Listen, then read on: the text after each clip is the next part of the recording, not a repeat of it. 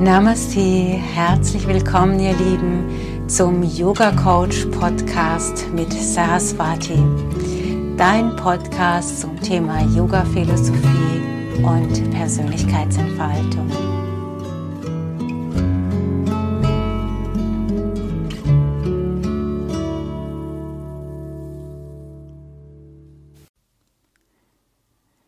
Nach dem letzten Podcast warst du vielleicht schon fleißig am Flirten und fragst dich vielleicht, ja, vielleicht komme ich gar nicht über das Flirten hinaus, es kommt irgendwie gar nie zu einer festen Beziehung. Und Vielleicht hattest du schon mehrere Beziehungen, aber irgendwie war immer der Wurm drin, irgendwas hat nicht funktioniert. Dann wäre vielleicht ein interessantes Thema für dich mal zu schauen. Leidest du vielleicht unter einem Bindungstrauma? Was ist denn ein Bindungstrauma? Ihr wisst, ich bin keine Ärztin, ich bin keine Psychologin. Ich rede jetzt einfach wieder als logischer Coach mit euch, also aus meiner Sicht, was ein Bindungstraumata ist. Gut, so ganz anders als das der Psychotherapeut sieht, äh, bin ich vielleicht nicht. Schauen wir mal. also ein Bindungstraumata, da steckt ja das Wort Bindung drin und Trauma, die Verletzung. Also da liegt eine Verletzung in der Bindung zu einer Bezugsperson vor. Wahrscheinlich ähm, in eine Bezugsperson aus deiner Kindheit und wahrscheinlich Mama oder Papa. Wie kann das entstehen? Also einmal durch Zurückweisung oder durch Ablehnung, vielleicht ähm, ja, ist das Kind nicht gewollt gewesen oder die Eltern können ihrerseits Liebe nur schwer zeigen und vermitteln oder sie sind selbst mit wenig Körperkontakt groß geworden und daher fällt ihnen vielleicht gar nicht auf, dass es für das Kind gerade ganz, ganz wichtig wäre, noch öfter in den Arm genommen zu werden und getragen zu werden um eben die nötige Sicherheit, das nötige Urvertrauen für das Leben mitzubekommen. Natürlich könnte auch Gewalt in der Familie eine Rolle spielen, Missbrauch, über, äh, sexueller Übergriff in, in jeder Form würde natürlich ein Bindungstraumata, also würden Bindungstraumata auslösen, aber auch ganz unabsichtliche Dinge wie ein längerer Krankenhausaufenthalt, dass das Kind äh, mitmachen musste ohne Eltern oder die Mutter oder der Vater mussten längere Zeit ins Krankenhaus. Oder auch das Thema Mobbing in der Schule ist auch, ähm, ja, passiert leider auch, dass dadurch ebenfalls Bindungstraumata entstehen können.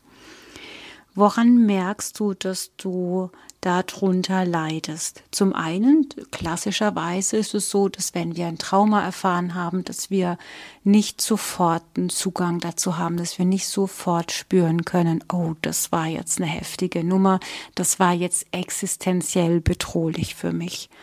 Und dann packen wir das ganz gut in unseren Körper, gerne in den Beckenboden. Da ist ja die Muskulatur gut ausgebildet, ist ja eine große Muskulatur, aber auch in anderen Körperbereichen, zum Beispiel an den Schultern oder im Lendenbereich. Und mit zunehmendem Alter wird sich dieses Trauma bemerkbar machen. Es kann sein, dass man eine ganz normale Beziehung geführt hat und plötzlich tritt vielleicht äh, ein Trigger in das Leben, also sprich, man wird auf irgendeine Art und Weise an sein Trauma erinnert und äh, diese Erinnerung kommt immer in kürzeren Abständen und immer massiver ins Leben. Und dann entstehen vielleicht so, so Unbehagen oder auch eine Angst vor Intimität und Nähe. Man fängt an, den Partner, die Partnerin zu vermeiden, ähm, körperlichen Kontakt zu vermeiden, bis hin zu gar nicht zu merken, dass man gar keinen körperlichen Kontakt mehr hat.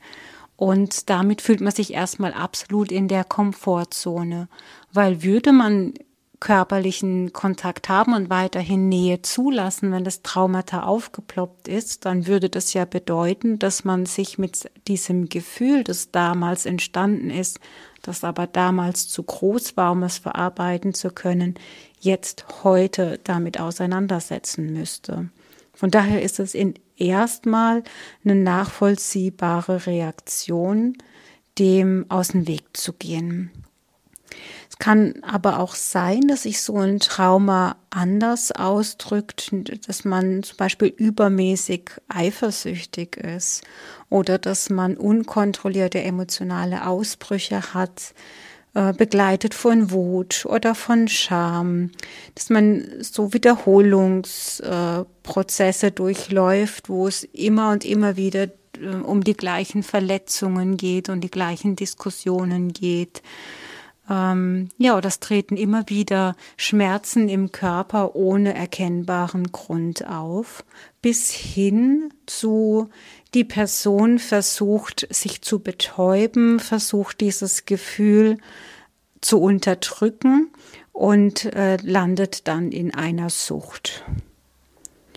So, das wäre erstmal so im Groben, was alles passieren kann. Also man sieht, da kann ganz, ganz viel passieren und man sieht auch von der Ursache her, also die Wahrscheinlichkeit, dass, dass wir an einem Bindungstrauma leiden, ist relativ hoch. Ähm, aber natürlich, wir sind wie immer nicht verloren. Wenn du jetzt feststellen solltest, oh, das könnte sein, das eine oder andere ist bei mir Thema. Ähm, ja, gehen wir mal genauer drauf ein, was passiert denn in einer Paarbeziehung oder auch in der Sexualität, wenn du an einem Trauma leidest. Wie ist denn da so klassischerweise die Dynamik? Ich wechsle jetzt wieder in die klassischen Rollenbilder Frau Mann und wie immer, ihr wisst, wir können die auch gerade andersrum drehen. Also das würde zum Beispiel so aussehen, dass die Frau nach einer Zeit in der Beziehung merkt, irgendwie fehlt mir etwas. Wir haben zwar Sex und wir sind so alle ganz nett miteinander, ist alles harmonisch, aber irgendwie fehlt mir etwas. Dann fängt die Frau an, unruhig zu werden und mal zu hinterfragen, was ist denn das, was, was da dieses Loch in mir verursacht, diese Leere in mir verursacht. Und wenn sie nicht weiter nachfragt, ist die Wahrscheinlichkeit sehr hoch, dass sie diese Lehre auf ihren Mann projiziert und sagt, ja, also offensichtlich bist du schuld, ja, weil ich fühle mich irgendwie leer in der Beziehung. Ähm, könnte auch sein, dass sie, dass sie erkennt nach einer Zeit und sagt, ah, was, wie könnte ich denn diese Lehre auffüllen? Ah, okay, irgendwie geht es um körperlichen Kontakt, es geht um Nähe. Das ist das, was ich mir wünsche.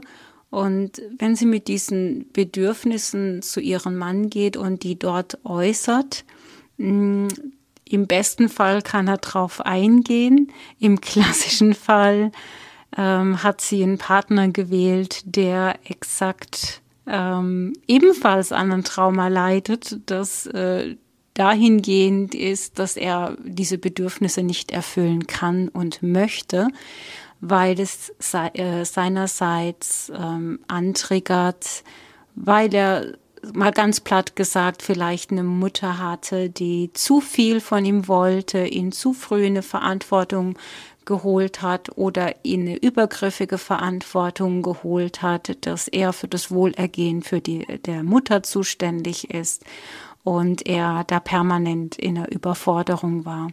So ein Mann, der würde ja in dem Moment, wo die Frau ihr Bedürfnis äußert, sofort die Flucht ergreifen. Ja, dann ist es für ihn in dem Moment dann auch gar nicht mehr so leicht erkennbar, ist das meine Frau oder ist das meine Mutter, die wieder ihre äh, Übergriffigkeit, ihre übermäßiges Bedürfnis an mich richtet?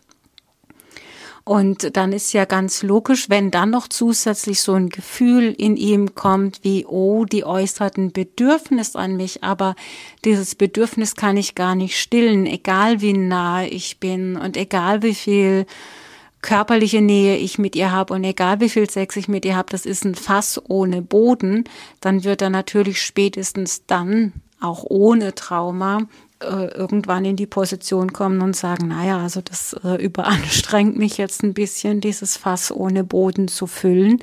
Ähm, das muss ja wohl eine andere Ursache haben. Und dann haben wir einen handfesten Konflikt in der Beziehung, der entweder so gelöst wird, dass beide resignieren und sich ähm, ja so nebeneinander herleben und sich abfinden mit dem, wie es ist. Es könnte aber auch sein, dass immer wieder Streit entsteht, weil die Frau natürlich zu ihrem Mann geht und sagt, hey, das ist mein Bedürfnis, ich möchte, dass du da auf mich zukommst, während der Mann seinerseits sich wehrt und sagt, ich möchte dein Fass ohne Boden nicht füllen oder ich möchte keine, ich möchte deine Bedürfnisse nicht befriedigen, weil ich äh, selbst traumatisiert bin. Und dann geht es die ganze Zeit hin und her und artet klassischerweise in einen Machtkampf aus. So, das wäre jetzt äh, so ganz plump und allgemein gesprochen die Dynamik, die dann in einer Beziehung stattfindet. Ähm, woran kannst du es noch erkennen, ganz persönlich bei dir? Du kannst es erkennen, indem dir nicht ganz klar ist, möchtest du mit der anderen Person gerade Sex haben oder geht es dir eigentlich darum, dass du gerade körperliche Nähe haben möchtest? Also kannst du schwer Grenzen setzen, weil du ja, wenn du dieses dieses Defizit in dir hast, dass du zu wenig äh, geliebt worden bist und zu wenig in den Arm genommen worden bist, dann nimmst du halt alles, was du kriegen kannst, egal ob dir das gut tut oder nicht. Oder wenn dir dein Partner so der kleine Finger nur reicht äh, und dich eigentlich immer so ein bisschen im Mangel hält, dann wird dir das auch erstmal reichen, weil immerhin ein kleiner Finger, ja. Aber es ist noch keine, noch kein gesunder Austausch, da fließt es dann nicht mehr zwischen dem Paar. Hm. Und dann ist auch ein ganz wichtiges Erkennungsmerkmal für mich, wenn eine Person die Vorstellung hat, nur mein Ehemann, nur meine Ehefrau kann für diese Nähe aufkommen, kann dieses Defizit in mir füllen. Das ist jetzt natürlich gekoppelt mit einer starken, mit, mit einer starken, mit so einem moralischen Kontext, den wir in der Gesellschaft äh, pflegen, dass wir natürlich treu bleiben. So von daher wäre es ja auch erstmal in Anführungsstrichen legitim zu sagen, ja, das kann ja nur mein Ehepartner oder meine Ehefrau stillen oder diese Nähe muss ja von dieser Seite kommen. Aber losgelöst von diesen moralischen Vorstellungen, die wir momentan hegen und pflegen oder die vielleicht auch gerade so ein bisschen brüchig wird, ähm, gibt es ja auch so eine gefühlte Realität. Und diese gefühlte Realität, da würde es darum gehen zu erkennen, ah, Moment mal, wenn ich die Vorstellung habe, dass das nur eine Person machen kann, dann projiziere ich ja die Mama oder den Papa in die andere Person, weil als Kind ist es ja klar, dass nur die Mama oder der Papa diese körperliche Nähe geben können. Also im Universum eines Kindes gibt es ja erstmal nur diese ein oder diese zwei Bezugspersonen. Das kann ja nicht einfach wechseln und sagen, ah ja, mein Grundbedürfnis kann irgendjemand stillen. Und da sind wir auch an dem Knackpunkt, weswegen es ein Trauma ist und nicht einfach nur ähm, ja etwas, was halt nicht so schön war, weil das Trauma drückt ja etwas Tieferes aus, nämlich diese existenzielle Angst, weil für ein Kind, für ein Baby oder für ein Neugeborenes sogar ist es ja nicht über den Kopf rationalisierbar, ähm, ja, wenn die Mama oder der Papa mal kurz aus dem Raum draußen sind und ich schreie, dann kommen die gleich wieder. Da fehlt ja noch diese Erkenntnis, das wird passieren. Und es fehlt auch noch ähm, das Vertrauen ins Leben, dass es passieren wird, so dass für ein Neugeborenes oder für ein kleines Kind diese Minuten oder diese längere Zeit womöglich, wo es schreit und niemand kommt, äh, existenziell bedrohlich sein können. Es fühlt sich so an. Ja, weil es ja nicht abschätzen kann, was kommt als nächstes. Oder wenn er, äh, ja, das sogar noch über Monate geht oder immer ein immer wiederkehrender Prozess ist, es immer wieder Ablehnung äh, erfährt oder immer wieder Phasen der Einsamkeit hat, ähm, dann ist es ein permanentes existenziell bedroht sein. Genau, von ich denke, dass wir momentan, dass, dass man im Moment mehr darauf achtet, dass Kinder nicht traumatisiert werden, zum Beispiel, wenn sie erstmal noch ins Krankenhaus müssen nach der Entbindung, dass man darauf achtet, dass die äh, nicht, nicht alleine sind, dass ja dieses Bonding stattfinden darf und so weiter. Ja, also wir sind dann an dem Punkt festzustellen, okay, in der Sexualität klappt das nicht oder in der Beziehung klappt das nicht. Da gibt es immer wieder ähm, Streitpunkte. Was können wir tun, wenn wir das feststellen? Ähm, das erste, was wir aus yogalogischen Coach-Sicht tun, wäre erstmal die Chakren anzuschauen, also ein Aura-Reading zu machen, zu gucken, wie sehen denn die Chakren aus? Gibt es da ein Leck? Gibt es da ein Loch? Äh, Im Sinne von, dass da das Energiefeld nicht gut, sich nicht gut entwickeln konnte oder beschädigt wurde. Ähm, und dann Kraft einer Visualisierung oder Kraft des Wollens oder auch durch eine tiefe Erkenntnis, das im Gespräch ähm, herausgelockt wird durch den Coach, ähm, kann dann erstmal dieses Leck geheilt werden. Also da fließen Bewusstsein und Wollen zusammen, aber auch die Fähigkeit, Energiezentren sehen zu können. Wenn das nicht gemacht ist, alles, was du an Selbstliebeprozesse machst oder alles, was du an Heilungsarbeit machst, wird schwierig in dir zu halten, weil es eben abfließt. Das, der nächste Schritt ist, dass wir uns bewusst machen, erstmal in Deutschland, heilen tut niemals ein Coach, sondern immer ein Arzt oder ein Psychotherapeut. Ganz wichtig, dass ich das sage. Aber im yogalogischen Coaching können wir behilflich sein, diesen Heilungsprozess zu unterstützen. Äh, weil es ja eine ganzheitliche Methode ist, haben wir auch das yogalogische Body Release mit im Coaching aufgenommen und da geht es um Körperarbeit. Das heißt, wir verbinden Meditationen, Visualisierungen, eben die, das Aura-Reading, die Chakra-Heilung mit der Körperarbeit, weil das ist ja etwas, ein Bindungstrauma kann man ja nur bedingt übers Gespräch ähm, heilen. Klar, natürlich, wir haben die Erkenntnis, aber mit der Erkenntnis hat ja der Körper noch nichts gewonnen. Von daher braucht er besondere Aufmerksamkeit.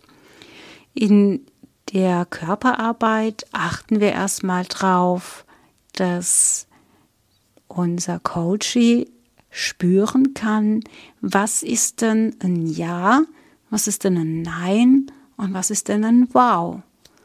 Wenn du das für dich mal ausprobierst zu Hause und mehrmals sagst, ja, ja, ja, ja, ja, ja, dann wirst du spüren, dass du das auch über den Körper spüren kannst. Die meisten spüren das irgendwo im Herzraum, dass sich da, da der Herzraum öffnet, dass es weit wird, ja, dass es sich glücklicher anfühlt. Dann probier mal das Nein, Nein, Nein, Nein, Nein. Wenn du das ein paar Mal gemacht hast, wirst du für dich spüren, ah, da zieht sich mein Körper zusammen. Ich kann das konkret über den Körper spüren, was ein Nein ist. Es wird vielleicht eng in der Kehle, es wird vielleicht eng im Brustraum, vielleicht spannt sich die Muskulatur ein bisschen an, der Gesichtsausdruck verändert sich.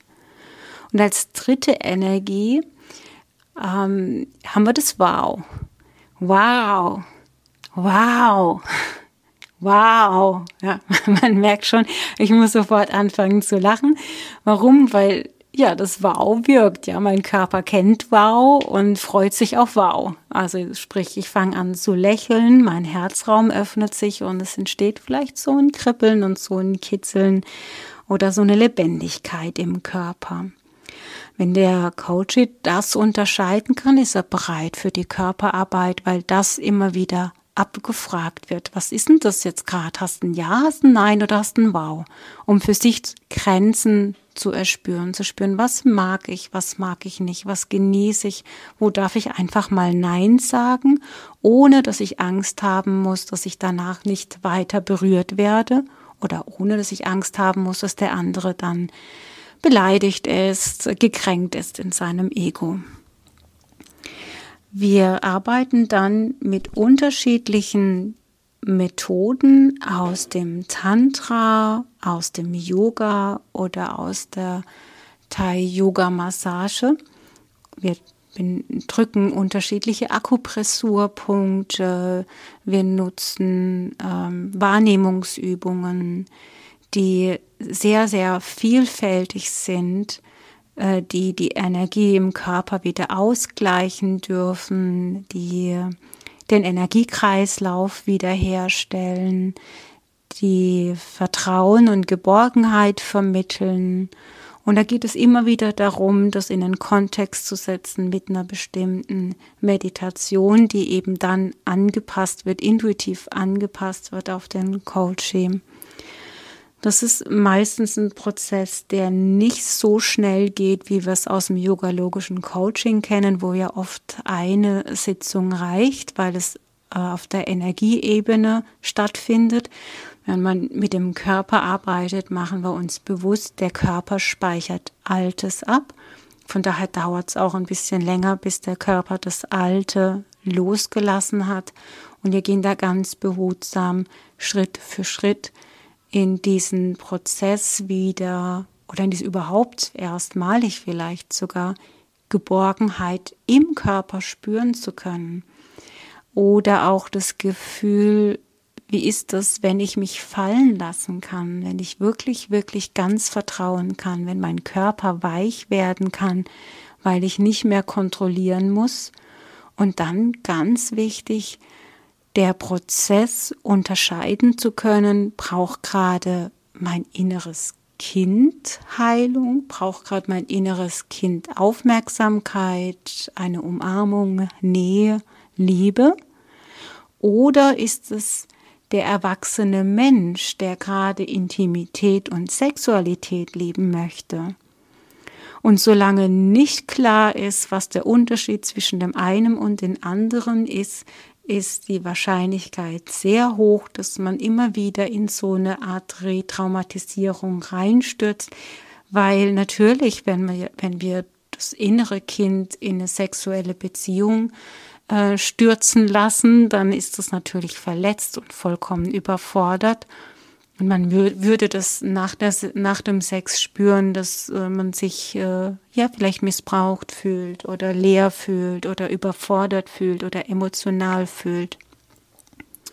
Während der gesunde erwachsene Anteil natürlich wahrscheinlich danach sich befriedigt fühlt, voll fühlt und glücklich äh, ist. Mhm.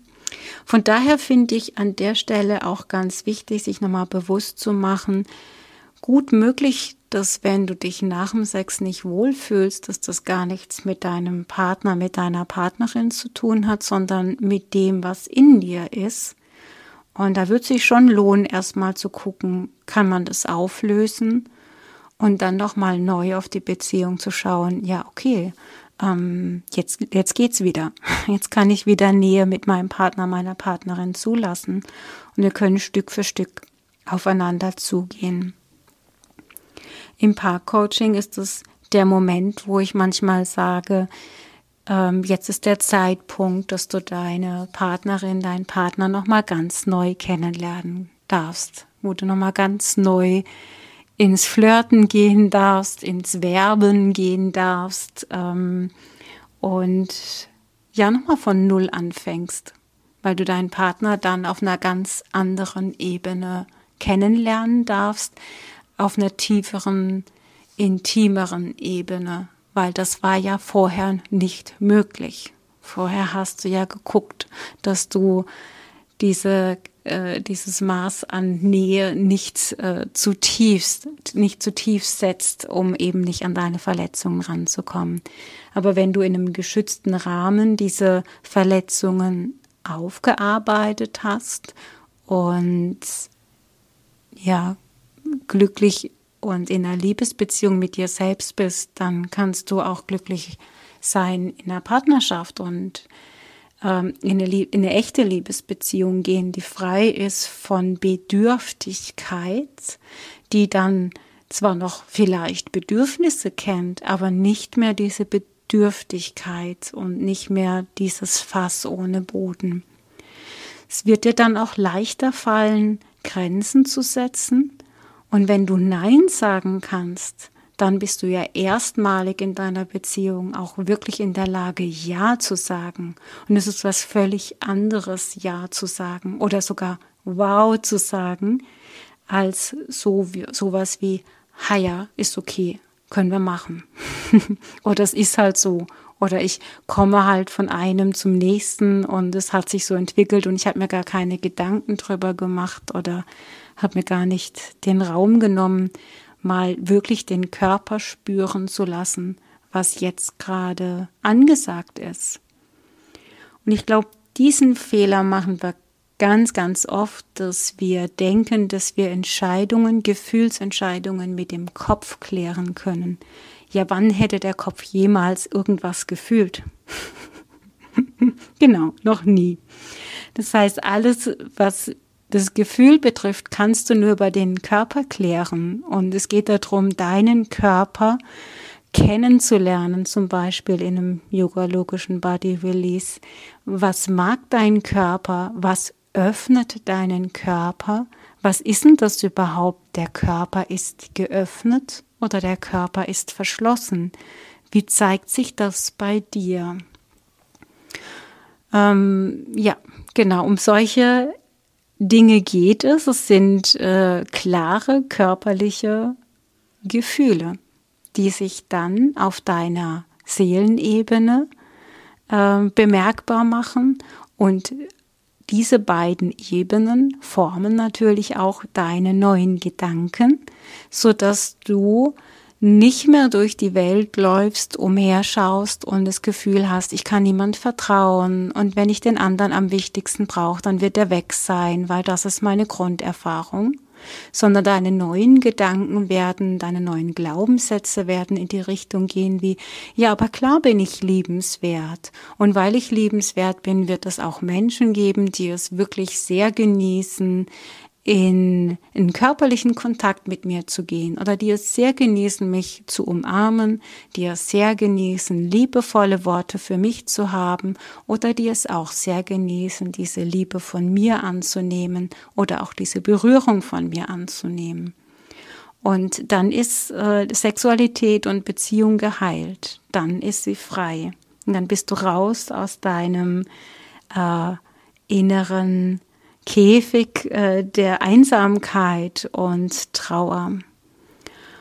Und du darfst dir dafür ganz, ganz viel Zeit lassen, ganz, ganz viel Mitgefühl für dich aufbringen und natürlich darfst du dir dafür einfach auch Unterstützung holen. Wenn du Interesse hast, dann weißt du ja, dass du auf meiner Homepage schauen darfst unter www.yoga-swaha.de. Ich verlinke unten die Homepage. Ich würde mich sehr freuen, wenn ich dir weiterhelfen kann. Und diese eine Coaching-Form ist die einzige, die ich tatsächlich nicht über Zoom machen kann. Da müsstest du tatsächlich persönlich zu mir nach Ludwigshafen am Rhein kommen. Ich freue mich auf euch und ich wünsche euch alles Liebe. Namaste.